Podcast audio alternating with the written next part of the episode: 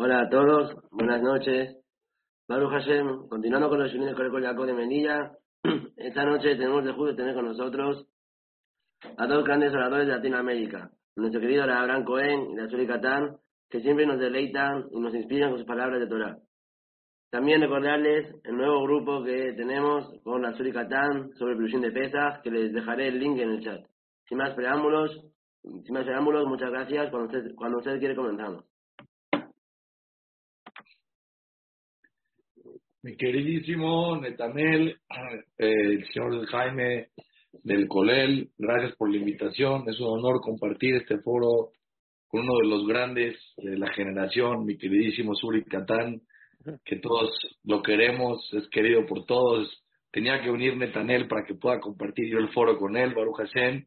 Bienvenido Netanel, ya te extrañábamos. ¿Eh? Sigue haciendo lo que haces.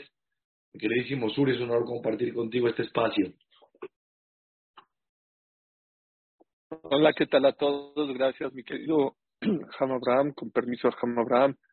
Gracias, mi querido Netanel. La verdad, te felicito que a pesar que apenas vas llegando de tus vacaciones de la de Israel, te dedicas a hacer shurim, que Hashem te lo pague con ahat y alegría, y un pronto un shiduk, en su momento. Mi querido Jaime Beliti, del Colel, y todos nuestros amigos de Ceuta, de Europa, de México, de todas partes del mundo, quiero agradecer por haberse conectado. Yo también, me quedo Ham Abraham, de verdad te quiero mucho, te aprecio mucho y para mí es un gran honor y un placer tratar de poder Hazek en estos días antes de Pesach junto a mi querido Ham Abraham, que sea todo con mucha alegría y con mucho éxito. Eh, Ham Abraham, dime una cosa, Haga Pesach todos sabemos que salimos de Egipto pero obviamente que los jamim no nos obligarían a festejar tres mil años después si no fuera que también tiene una influencia para el día de hoy. No es nada más historia. Todos sabemos que la Torah no es historia. Porque la Gemara de Masej Migla dice que hubieron un millón doscientos mil profetas en el pueblo judío. Kiflaim que el doble de los que salieron de Egipto. Y sin embargo, solamente las profecías que son necesarias para esa época fueron las que estaban escritas. Las que no necesitamos para esta época no las escribieron porque la Torah no es un libro de historias. ¿Qué piensas tú? ¿Qué es lo que una persona pudiera aprender de la salida de Egipto o de la esclavitud que tuvimos hace casi tres mil años? Queridísimo Suri, un tema muy importante donde la gente de repente cree que va a llegar a ser de Pesaj y va a ser el recuerdo de la independencia del pueblo judío de no tiene nada que ver con nosotros. Aparte lo interesante es que la misma la misma Agadá dice que todos tenemos que vernos a nosotros como si salimos de Egipto. Salimos de Egipto, decíamos, o sea, yo no salí de Egipto. ¿Qué hago? ¿Un show? No es un show. Creo que estás tocando un punto muy importante y te quiero compartir un concepto sobre lo que estás diciendo muy interesante que la esclavitud tiene muchos niveles, el nivel de esclavitud. Y lo interesante que dice la viruja, que así como los antepasados salieron de Egipto esta noche, es una noche especial para que la persona pueda salir de su propia esclavitud. Y siendo honestos, porque creo que las clases con más honestidad es las que más pegan, las que más entran realmente, es que todos tenemos una esclavitud todos los seres humanos tenemos esclavitud, tenemos algo que nos presiona en nuestra vida. Jajam, no jajam, estudia, todos los niveles de personas tenemos una esclavitud. Y el San Miquel decía que el nivel de felicidad más alto que una persona puede llegar en su vida, que yo anhelo, todos anhelamos, es salir de la esclavitud de los pensamientos preocupantes, agobiantes, angustiantes, de la presión que nos generan nuestros propios pensamientos. El San Miquel decía, tú no estás donde estás físicamente, tú estás donde están tus pensamientos. Tú puedes estar en un yate, pero estás en la esclavitud. No, pero ¿cómo puede ser, jajam, fui al yate? Sí, pero no estás ahí. ¿Dónde está tu mente? ¿No? Había una persona que tenía 10 hijos. 10 hijos tenía y cuando, casó a su, a su décimo hijo, estaba el jajam y empezaron a bailar, casaron a su décimo hijo, no sé qué. Entonces le dijo el Señor, le dijo al Jajam en la boda, le dijo, Jajam, esta es mi primera boda, que puedo estar con mi hijo en la boda. Dijo, no, pero ¿cómo? Yo he compartido contigo diez bodas, es la décima boda. Le dijo, le soy honesto, Jajam, es la primera boda que estoy aquí. En las otras nueve bodas, no le quiero platicar mi historia de mi vida, mi mente no estaba ahí. Mi cuerpo estaba ahí, pero mi mente no estaba ahí. Y Mitzrayim, la palabra Mitzrayim, significa mecer, significa presión, algo que presiona, que presiona a la persona. Cuando Akadosh quiere que repasemos todo este proceso de salir de Egipto, porque en la, noche del Seder hay todo un proceso de cómo salir de ese Egipto, es que la persona, dice la viruja, en esta noche, esto está impresionante. ¿Cómo, cómo, cómo, cómo la noche de Pesach, en el, cuando estaban en Egipto, cómo hicieron ellos? ¿Qué estaban haciendo? Dice la viruja. Te comieron listos para salir. ¿Qué significa listos para salir? Con el palo en la mano, dice la Torah. O sea, tenían, comieron con el, con el, palo, déjalo aquí en la esquina, déjalo en la pared, te paras y lo agarras. No, no, no, dice la Torah, el palo en la mano. Tienes que tener el palo en la mano, una con la matá y la otra el palo. Para que cuando entren los egipcios por ti, salgas. Dice la tienes que saber que en la noche de pesas hay una fuerza muy fuerte para que salgas de cualquier presión emocional de cualquiera, pero tienes que estar preparado. Tienes que visualizar tu salida de Egipto. O sea, tú tienes que pensar, a ver, Boreolam sacó a un pueblo de Egipto. A mí no me puede sacar de mi Egipto, pero la persona tiene que estar preparado. Y ese es el objetivo principal de la noche de Egipto, de esta noche, de esta noche. Para mí, ese punto, que más adelante lo, quiero decir un poquito más, pero te quiero dar la palabra a mi querido Sur. Te escucho. Estás en, estás en mute, estás en mute. Súper. Mira, me hace recordar una frase eh, que dice que los fantasmas no están abajo de la cama, están en tu cabeza. Muchas gentes piensan que los fantasmas están abajo de la, de la cama y, no. La cabeza es muy fuerte y la cabeza es la que, el, podríamos decir, eh, la discapacidad más grande que tiene el ser humano no está no es física, sino es mentalmente. Escuché una anécdota que una vez dos niños en Estados Unidos estaban jugando en un río que estaba congelado en el invierno allá en Estados Unidos. Uno tenía seis años y el otro tenía cuatro años. Y de repente empezaron a jugar, a jugar, y había una parte de nieve, bueno, del río que no estaba tan congelado, estaba bofo. Y el niño de seis se cayó adentro del río. Y el único que estaba, ¿saben quién era? Su hermano de cuatro años. Bueno, pues su niño de cuatro años lo pudo sacar y le salvó la vida. Obviamente después de que ya estaba bien y llevó a Chalá y todo lo que ustedes digan, hicieron una ciudad allá, una ciudad de agradecimiento. Y cuando estaban en la ciudad hubo muchos invitados y mucha gente. Y todo el mundo decía, ¿cómo puede ser que un niño de cuatro años pudo sacar a seis. Y todo el mundo, ¿cómo puede ser un milagro, un milagro, un milagro? Y de repente se paró un jajam a hablar y dijo, estoy seguro que muchos de los que estamos acá nos cuestionamos cómo puede ser que un niño de cuatro años pudo salvar a seis. Y claro que puede ser un milagro. Yo les voy a decir otra cosa. ¿Saben por qué el niño de cuatro pudo sacar al de seis? Porque nadie de nosotros estábamos ahí diciéndole al niño de cuatro que no puede.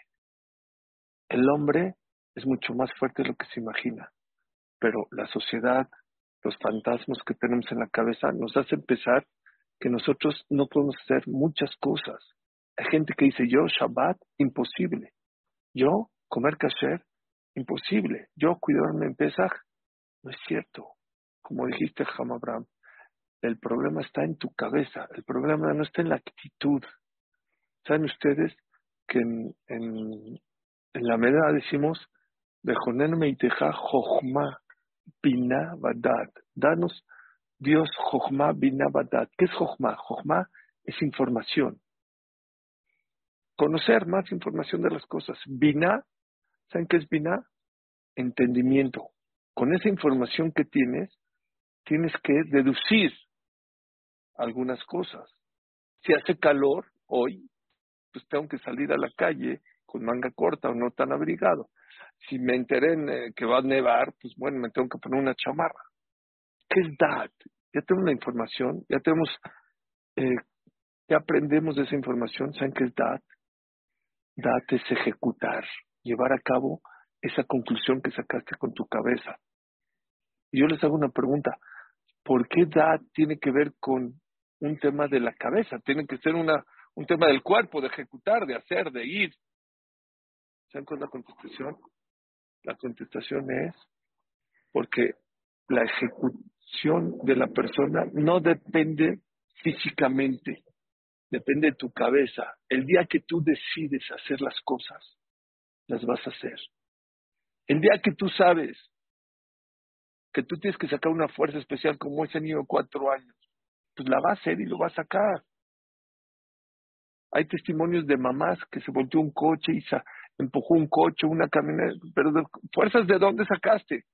El día que tú sabes que no tienes otra opción más que esa, sacas tu yo. Y esa es la contestación porque muchas veces Dios nos aprieta. ¿Saben por qué nos aprieta? Si tú agarras una naranja y la exprimes, ¿saben qué va a salir? Jugo de naranja, la esencia de la naranja. Si agarras un limón y lo exprimes, ¿qué va a salir? La esencia del limón. Hay veces Dios te exprime por eso. Porque tú crees que no puedes y cuando Dios te aprieta, le demuestras a ti mismo que sí puedes hacer. Uno de los mejores WhatsApp que he recibido desde que existe WhatsApp, ya tiene muchos años, es la foto de un caballo amarrado a una silla de plástico. Y no se movía, no se movía el, el, caballo. Y decía ahí en el WhatsApp lo que les dije hace ratito, la frase que les dije. Eh, la, la cadena más grande que tiene una persona no es física, es mental. Dicen que un Raf una vez iba pasando por un lugar donde había unos niños jugando y había un niño que estaba eh, como de eh, inclinado con sus pies y sus manos junto a una mesa, estaba llore y llore. Dijo, ¿y por qué lloras? Dijo, es que estábamos, estamos jugando a las escondidillas y al caballo, perdón, al caballo. Y mis hermanitos me dejaron aquí amarrado a la mesa y ellos se fueron y no regresaron. Ya pasó una hora y no regresan. Y el revés se, se fija y no está amarrado no está nada amarrado, nomás estaban jugando a que el caballo estaba amarrado. Dijo, pero ¿por qué no te paras? Dice, no, es que estoy amarrado. Dijo, es que no estás amarrado, es que sí estoy amarrado. Dijo este Rab, nos reímos de ese niño, pero muchos de nosotros estamos amarrados a cosas, a miedos, a preocupaciones, a debilidades, a fantasmas que no están abajo de la cama sino que están en tu cabeza. Dicen que Moshe y Aarón nos sacaron de Egipto. ¿Para qué dos con uno? Dicen que Moshe nos sacó físicamente de Egipto. Y Aarón su trabajo era sacarnos a Egipto de la cabeza.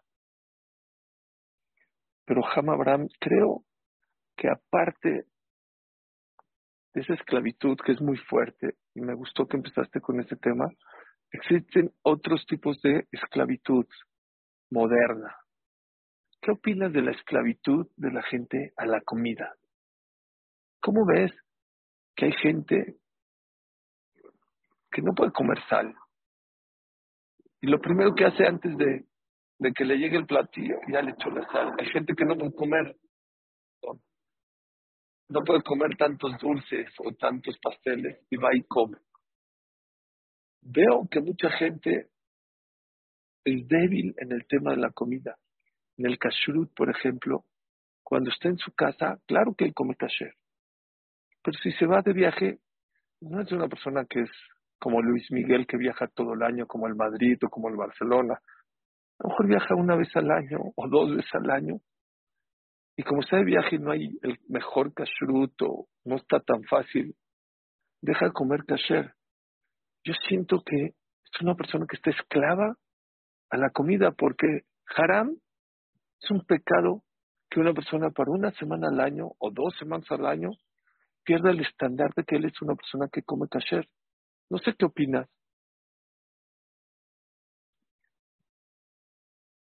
Estás en mi ahora. Queridísimo Sur, tocaste un tema, los más fuertes de toda la Torah, yo pienso, porque nada más para cerrar con el, con el tema primero que hablé sobre la esclavitud emocional, ¿sabes qué creo? Un consejo práctico para poder salir de esa esclavitud emocional, yo creo que está relacionado con Pesaj. O sea, que en Pesaj está la esencia de salir de la esclavitud. ¿Qué es lo que está prohibido comer en Pesaj? Pan. Pan. ¿Qué tienes que comer? Matzah. ¿Qué diferencia hay entre el pan y la matzah? Es lo mismo, porque es la harina.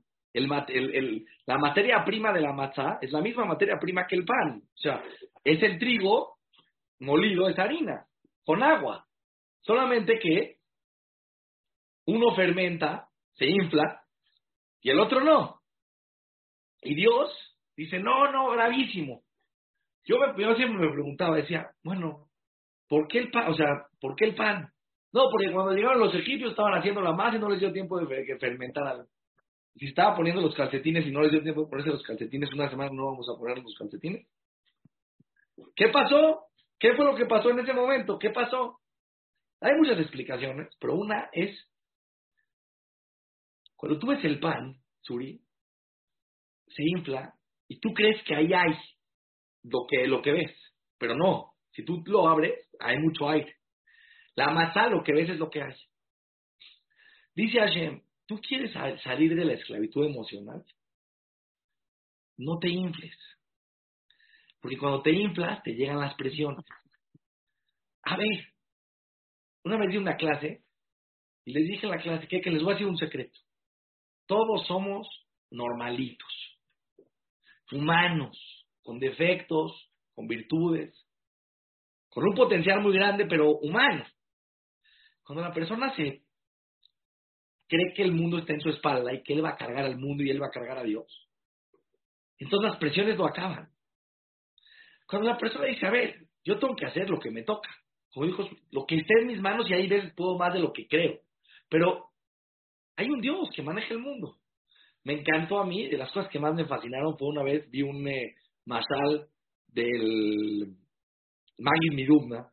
El Magid Midubna tenía tenía masalim impresionantes. Una vez vi un masal que había una vez un, un, eh, un rico que iba en la carreta, una carreta así muy especial, iba caminando por la calle con sus caballos, así impresionante, y vio un pobre ahí con su, con su paquete en la espalda, con su maleta cargándola así, muy pesado, un viejito. Entonces dice, súbete, ven, te llevo, ¿dónde va usted? Señor, no, no cargue la maleta, súbase aquí. No, me da pena. No, no, por favor. Lo sube a la carreta. Y ve que en la carreta, y ve que en la carreta, el señor está sentado con la maleta en la espalda. O sea, no la dejó en la carreta, la dejó en su espalda. Y estaba así en la carreta. Entonces dice el señor, el rico, le dice, oiga, ¿por qué no deja su maleta? Déjela, ya está aquí en la carreta. Le dice el pobre, suficiente que me está cargando a mí para que tenga que también cargar mi maleta, ya no es mucho. ¿Qué, qué, qué, qué, qué dices? Papá, te estoy cargando a ti con tu maleta. Déjame decirte esto porque está muy fuerte. A veces la persona le dice a Hashem, Hashem, está bien ya, mi maleta la cargo yo. Dice Hashem, no, yo la cargo. Dice Hashem, no, suficiente que me cargas a mí para que cargue también maleta. Dices que te dice Hashem, ¿tú crees que cuando el día te paras en la mañana y respiras y ves, tu familia está viendo, ahí tú te cargaste solito. Ahí tú solito te cargas. Pero la parnasá y la este, ahí sí tú lo cargas. La persona se engrandece, se hace, se hace, se hace, se hace sala, y ahí entran las preocupaciones. Si tú fueras matzá y dirías, bueno, o sea, honestamente, hay un Moreolam que maneja el mundo. ¿Qué prisiones tienes? Vas a hacer lo que puedas. Vivir ya es un milagro. ¿Cuántas personas, de Shalom, que pasan por problemas de salud? Que una cosa chiquita se les hace lo más grande de tu vida. ¿No? Y de repente tú eso lo tienes, te está cargando Dios. Cada segundo te está cargando, Dios te está cargando. ¿Quieres salir de Egipto? Déjalo un poco a Él. No te sientas tú que eres el que ya tienes el éxito y tienes el fracaso. Ya, relájate. Tú vas a hacer lo que te toca y Hashem va a hacer lo que le toca. Ni eres exitoso ni fracasado. Haces lo que te toca, por supuesto, cuando una persona tiene Torah y tiene esta visión de la vida, le echa ganas a la vida. Por un lado. Y por otro lado, que me dijiste, en dos palabras, toda la Torah, Suri, toda la Torah para mí en mi proceso de Teshuvah es cómo tienes más autocontrol personal. Cómo el mundo no te controla a ti. Ese, es, el centro del judaísmo de toda la cosas. Cuando yo hice Teshua, uno de mis amigos me decía, pero, pero Abraham, ¿por qué te encarcelaste, man? Tú eras libre, vivías feliz, hacías todo. Y ahorita de repente no puedes hacer nada. No puedes comer kasher, no puedes en Shabbat ir a jugar fútbol, no puedes esto, no puedes el otro. Ya, tú estás, estás, estás encarcelado. Le dije, a ver, ¿quién es el que está encarcelado? Le dije, con buena onda, ¿yo o ustedes? ¿Qué significa ser libre? Entonces yo le dije a mi amigo, en dos palabras te digo este concepto que le dije a mi amigo. ¿Ser libre? Me dijo mi amigo, yo te voy a decir. Deja ver tú, Me dijo, ser libre es hacer lo que se te antoja. Le dije, ¿te digo la verdad? Tienes razón. Sí. Dice, entonces, ¿cómo puede ser que tú seas más libre que yo? Yo hago lo que se me antoja. Me dijo, ¿y tú no? Le dije, no, no, yo hago lo que se me antoja y tú no. Me dijo, a ver, ¿por qué? Dije, te voy a decir por qué. Dije, cuando alguien te hace algo y te enojas, ¿te enojas por gusto? ¿O te enojas porque no soportas la frustración? Se quedó pensando me dijo, no, pues me enojo porque no soporto la frustración. Nadie se enoja por gusto. Ningún ser humano se enoja por gusto. El enojo es de las peores emociones que una persona puede sentir. te quita toda tu tranquilidad, tu paz, te hace sentir muy mal. Te enojas porque no puedes controlarte. Entonces, no te enojas porque elegiste enojarte, te enojas porque no puedes no enojarte. Le dije, tú comes taref porque escogiste comer taref o porque no te puedes controlar. Porque tienes dos opciones y escogiste esta. Tú fumas, le dije. Un amigo fumaba mucho. ¿Fumas por, decisión propia o porque el cigarro te domina? Dijo, por decisión. Dije, entonces te voy a hacer una pregunta. ¿Por qué el otro día, eran las 11 de la noche, estabas agotado, te fuiste a cinco oxos a buscar unos cigarros que de tu marca que no había? ¿Qué estabas más cansado o qué? Dijo, no, pues estaba muy cansado. ¿Por qué fuiste? Porque hay veces tu cuerpo te pide cosas que no las puedes dominar. Le dije, no es que yo sea libre, pero desde que entré al judaísmo y empecé a, cumplir mis Mitzvot, me dijo, bueno, te voy a hacer una pregunta y ya le dije, le una pregunta. Tú tampoco puedes comer taref. No puedes, ahí está, tú estás igual que yo de esclavo. Le dije, no, claro que puedo, es regalado comer taref.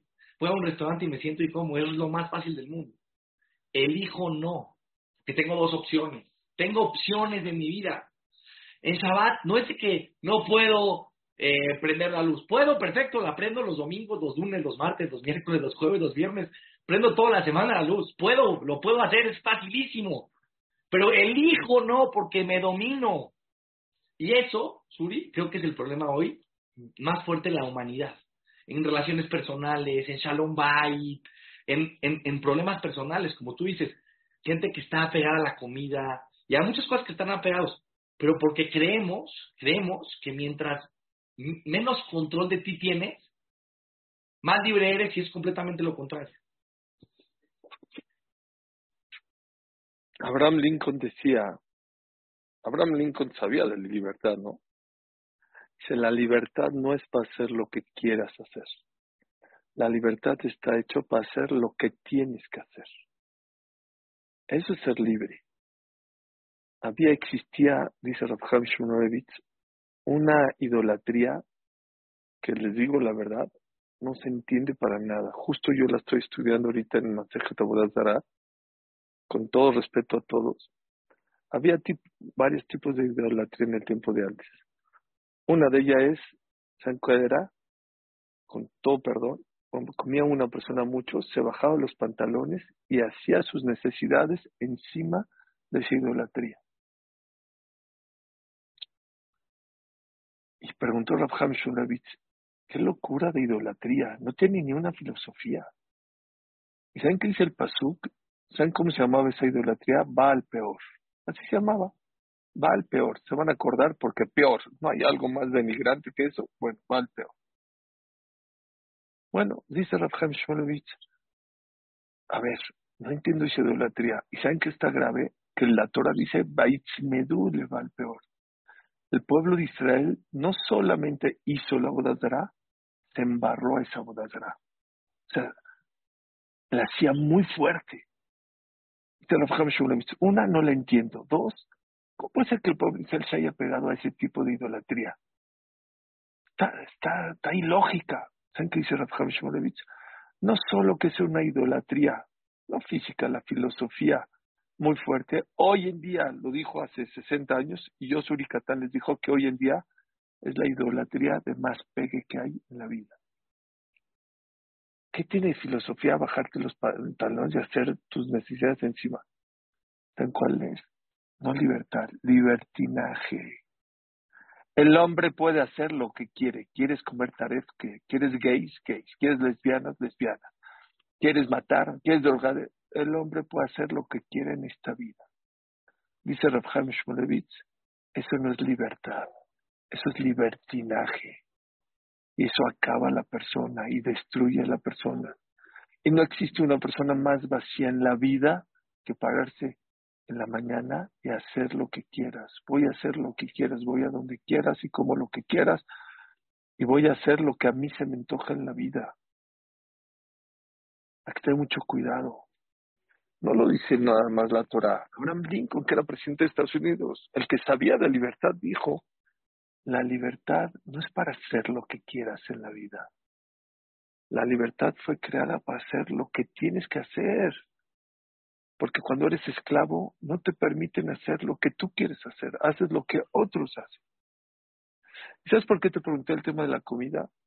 Porque mucha gente dice, yo no puedo hacer dieta, yo no puedo hacer dieta, es imposible. Hasta que va al, nutriólogo y le dice, ¿sabes qué? O haces dieta o tu salud está en riesgo de vida.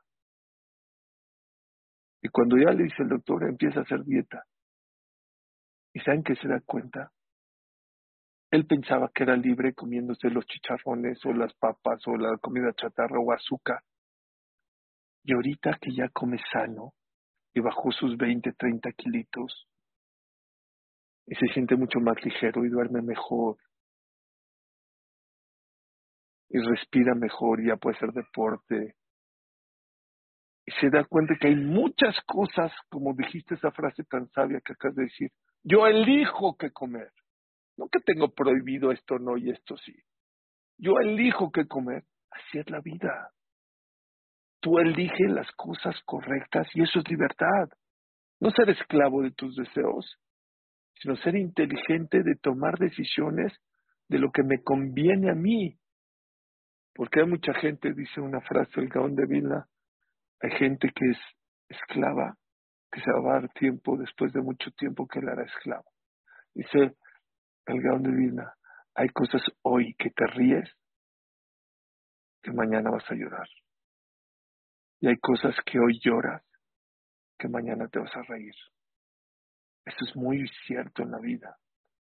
La gente decía, yo no puedo sin los pasteles, yo no puedo sin los refrescos, yo no puedo sin los chocolates. Y cuando el doctor o el nutriólogo te enseña a comer, te das cuenta, ah, no necesito tantos pasteles, no necesito tantos chocolates, no necesito los refrescos, no hay más sabroso que un agua fría, fresca, rica, sin sabor. Y así es en la vida. Cuando una persona hace teshuva, se da cuenta que no necesitaba de tantas cosas. Vean qué bonito ejemplo, les voy rápido había un alpinista, uff, no saben cuántas clases, cuántas cosas yo he aprendido de los alpinistas.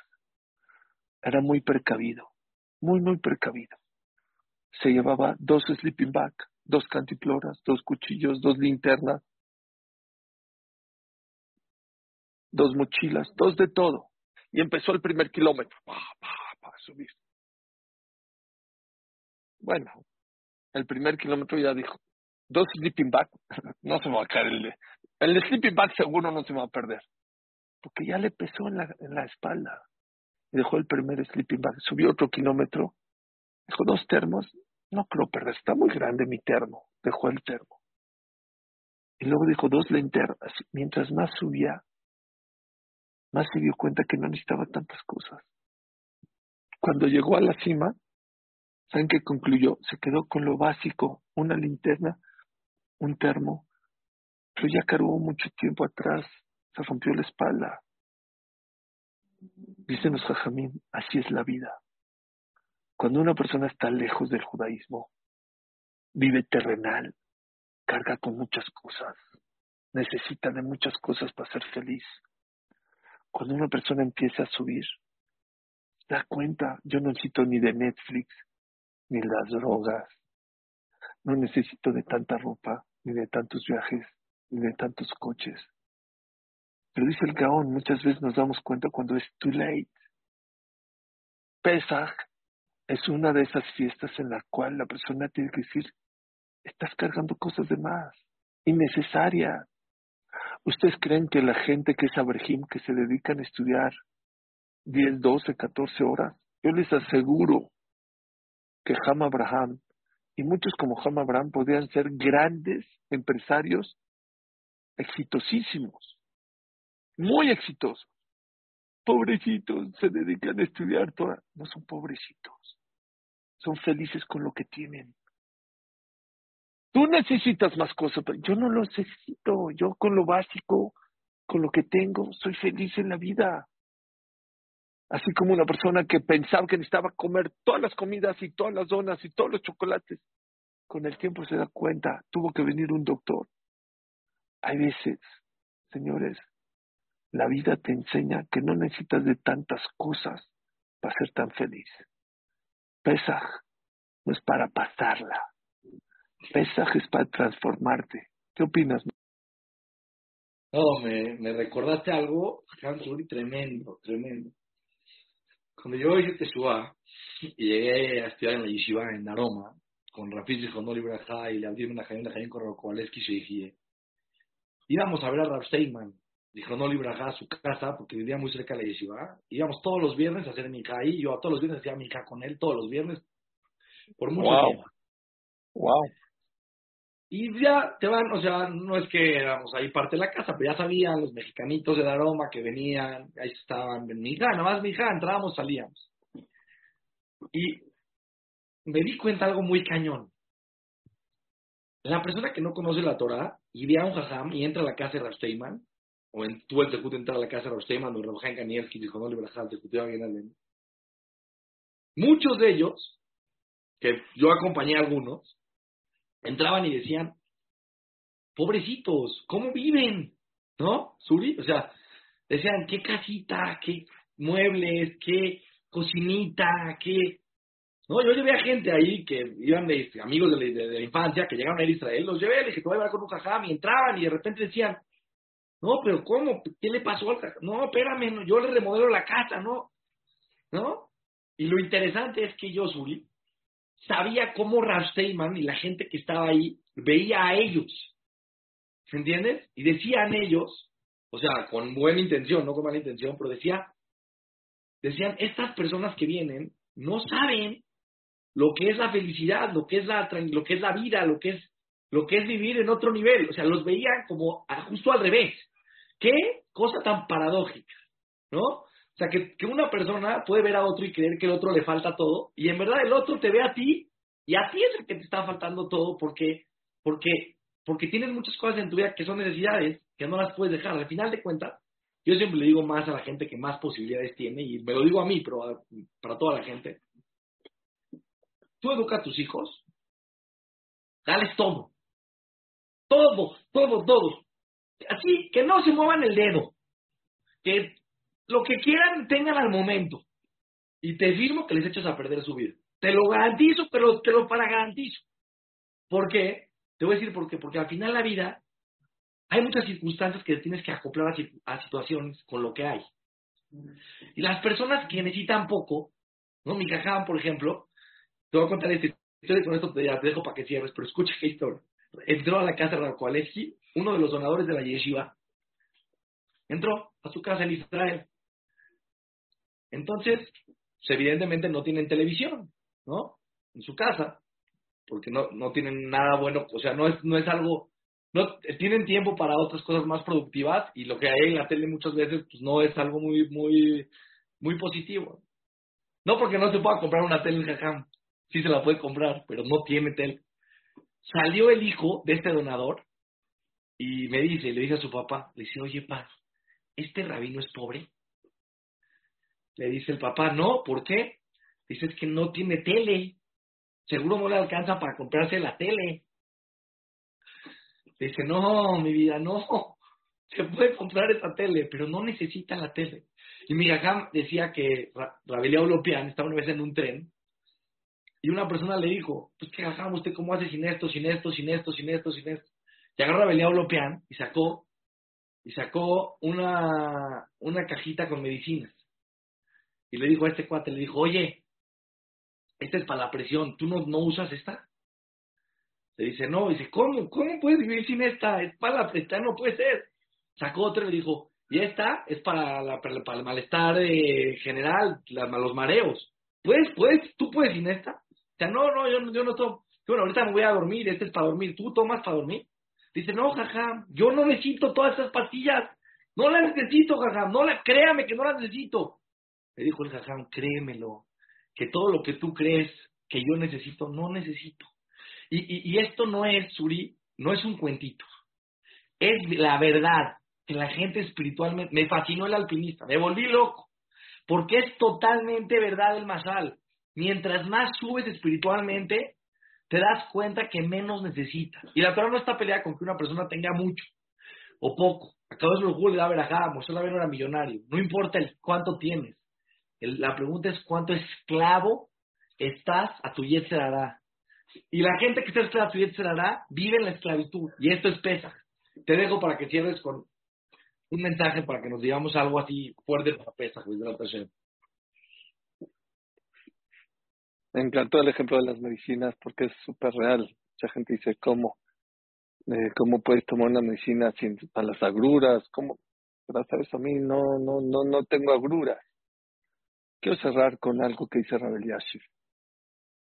No solamente que la persona que cuida Torah y Mitzvot no es una persona esclava, sino dice la Torah, en Benjorim el la Torah. El único libre en la vida es aquella persona que cumple la Torah y las mitzvot. Pregunta a ¿cómo puede ser? Podrías decir, mucha, hay mucha gente libre y también, pero aparte, como te dijeron tus amigos, no, se equivocaron. También a Rabel pregunta lo mismo. Oye, ¿no hay más esclavo que el, que el Yehudí?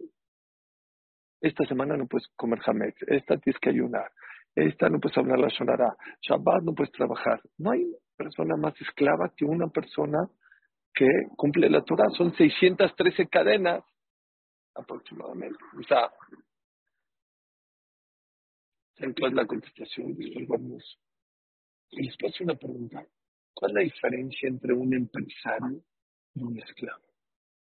Si yo conozco empresarios que trabajan más que un esclavo. Yo tengo un amigo, Ham Abraham, que hace unos años viajó de México a China. Viajó domingo y regresó jueves. O sea, estuvo 48 horas en el avión y 48 horas en China. ¿Pero qué crees? Pasó Shabbat en México y el domingo se fue a Indonesia. De domingo a jueves. Obviamente regresando se fue al hospital. Se enfermó. Pero a ese, ¿cómo le llamas? Empresario. ¿Por qué no le llamas esclavo? Estar 48 horas de cuatro días, 48 horas en un avión y la otra semana lo repetirlo. No, se llaman empresarios, comerciantes. Dice Rabel es algo maravilloso. Empresario, comerciante, no depende de cuánto trabajas. Puede ser que los comerciantes o los empresarios trabajan mucho más que un esclavo. El esclavo se duerme a la hora que se duerme el patrón. Hay, hay gente que se va a su oficina hasta las 12 de la mañana. La diferencia es que el esclavo trabaja, trabaja, trabaja y al final del día no se queda con nada. Pero el empresario trabaja como loco, pero gana sus dolaritos, gana sus pesitos. Sí, se fue a China y se mató, pero compró mercancía, la vendió y ganó dinero. Entonces dice Rabel fue una nueva definición quién es esclavo y quién no es esclavo. No el que trabaja mucho es el esclavo. El que al final del día no se queda con nada es esclavo. Ahora sí podemos entender lo que es sembrar. En Ben Jorim, el Amishosek Torah. La persona que se quiere quedar con algo en la vida, que le dedica a lo espiritual, porque lo material no te llevas ni tus calcetines. Uno de la Hebra Kadisha me dijo aquí, y si alguien por error se llevó su reloj, se lo quitamos. Dicen que Rafshah, un alumno Rafshah, nos contó. Ya saben lo que dicen que la Gemara, la Gemara dice que el bebé llega a este mundo con los puños cerrados, como diciendo, este es mi mundo, este me lo queda. ¿Y cómo se va? Con las manos abiertas, no se llevó nada. Así se va la persona después de 120 años. Me dijo un alumno de Rafshah, que vino a México, que él vio cuando lo metieron al hoyo a Rafshah. Que créemelo, que va sus manos entrecerradas. ¿Saben por qué? La única y exclusiva manera de llevarse algo después de 120 años es lo espiritual. Lo material, nadie se lleva a nadie. El coronel Sanders, quien es el de Kentucky Fried Chicken, dijo que no quería ser el más rico del panteón. Dijo, ¿por qué? Dijo, aunque sea el más rico, no hay con quien hacer negocios allá abajo. Todo lo material no te sirve después de 120 años. Lo único que te sirve son las clases de Netanel, el. Gesed, la Teshuvah, eh, la Matzah, el Maror. Eso es lo único que se lleva a la persona después de 120 años. Recuérdense eso en Pesa. En Benjorim, en la Mishosek Torah. ¿Quieres llevarte algo en la vida? Llévate las cosas espirituales. Muchas gracias a todos. Impresionante. Por favor, además, di dónde te puede seguir la gente, cuál es tu canal de YouTube o donde, la gente te pueda seguir, porque la gente quiere seguir escuchándote. Natal nos va a invitar pronto, pero hasta que nos invite la gente quiere seguir tus clases. Yo también. ¿Dónde te podemos seguir, mi querido Suri? Bueno. Spotify, ¿dónde? Hay, hay varios. Estamos en podcast con Suri Catán, con S, no con Z y, latina. O Reflexión de Torah también creo que lo pueden encontrar tanto en en Spotify, en eh, SoundCloud también eh, me pueden encontrar en el podcast, también en YouTube, como mi nombre, como Reflexión de Torah, y también tengo un grupo de Shurim que mando por WhatsApp. El que quiera, no sé si Netanel nos puedes ayudar a, a publicarlo aquí, el grupo o el enlace, si quieres ahorita te lo mando y me haces favor de mandarlo. Justo Abril me hizo favor este Netanel abrir un grupo aparte nada más para Pesach, de Pirushim sobre Pesach o ideas sobre Pesach.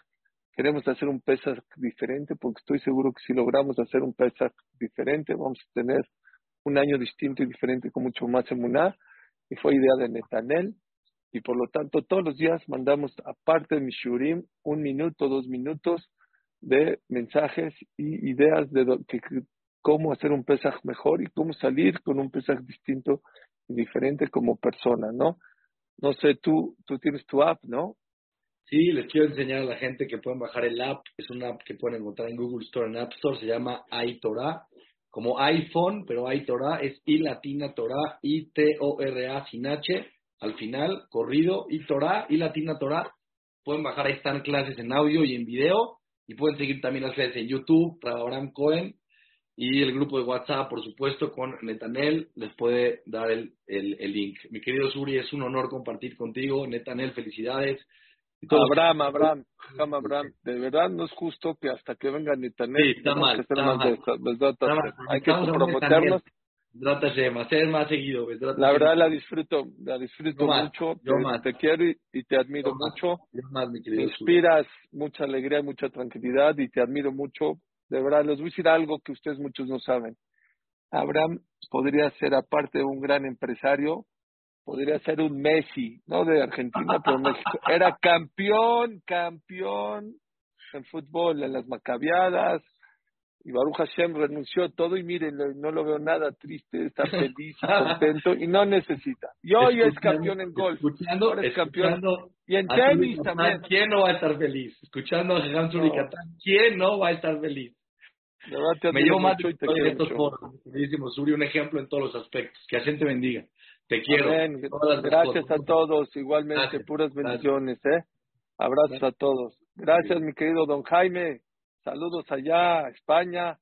Todo lo que hace por Clali Hashem se lo paguen con mucho najat. Igual, mi querido Netanel. Mucho najat y Hashem te mande un shiduj en su momento. Amén. Que seas feliz y contento, Hashem. Amén. Gracias a todos.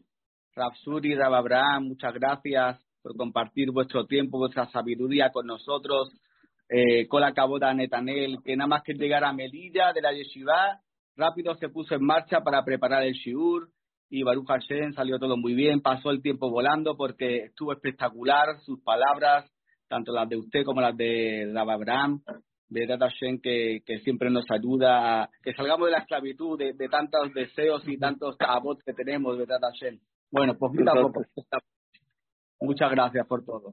Gracias, abrazo a todos, a todos los que se conectaron, que Hashem los cuide y los bendiga y pasen un de Sameach. Muchas gracias a todos.